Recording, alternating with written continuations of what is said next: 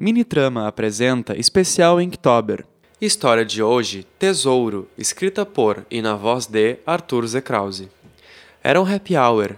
Uma mesa de bar, a turma do trabalho, cinco cervejas espalhadas e uma bandeja de polenta no centro das três mesas que juntamos. Era um meio de semana normal, até que alguém resolveu perguntar: Qual o tesouro de vocês?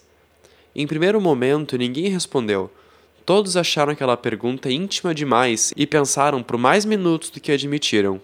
O primeiro respondeu, e o efeito cascata teve início. O problema é ninguém ter considerado a bebida que já havíamos tomado antes de expor. E talvez por causa disso, nós tivemos uma surpresa um tanto quanto surreal para o nosso grupo.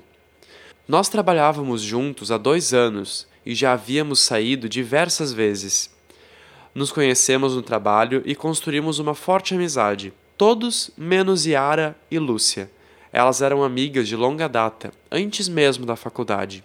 As duas trabalhavam no mesmo setor. Lúcia tinha filhos. Ambas tinham casa própria. Yara recém comprara um carro. Ambas iam juntas para o trabalho. A conversa seguiu sem problemas, com tesouros como objetos, dinheiro e lembranças, até que Ara ficou em silêncio sua vez. Todos nós esperamos ela falar alguma coisa, mas nada aconteceu.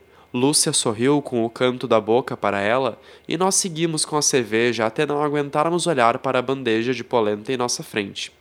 Pedimos a conta para o garçom e nos preparamos para ir embora. Mas com tudo quitado, nós voltamos a nos sentar e Yara, ainda de pé, tocou o ombro de Lúcia e perguntou sobre irem embora. Ela aceitou sem questionar, pegou sua bolsa, se despediu e as duas se afastaram da mesa em que estávamos. Os colegas não repararam, continuaram conversando sobre quem era o pior chefe, mas eu pude ver uma afagar o ombro da outra e enroscar os dedos em um forte afeto. Yara não quis falar mais importante do que nós sabermos, o seu tesouro sabia o quão importante ela era.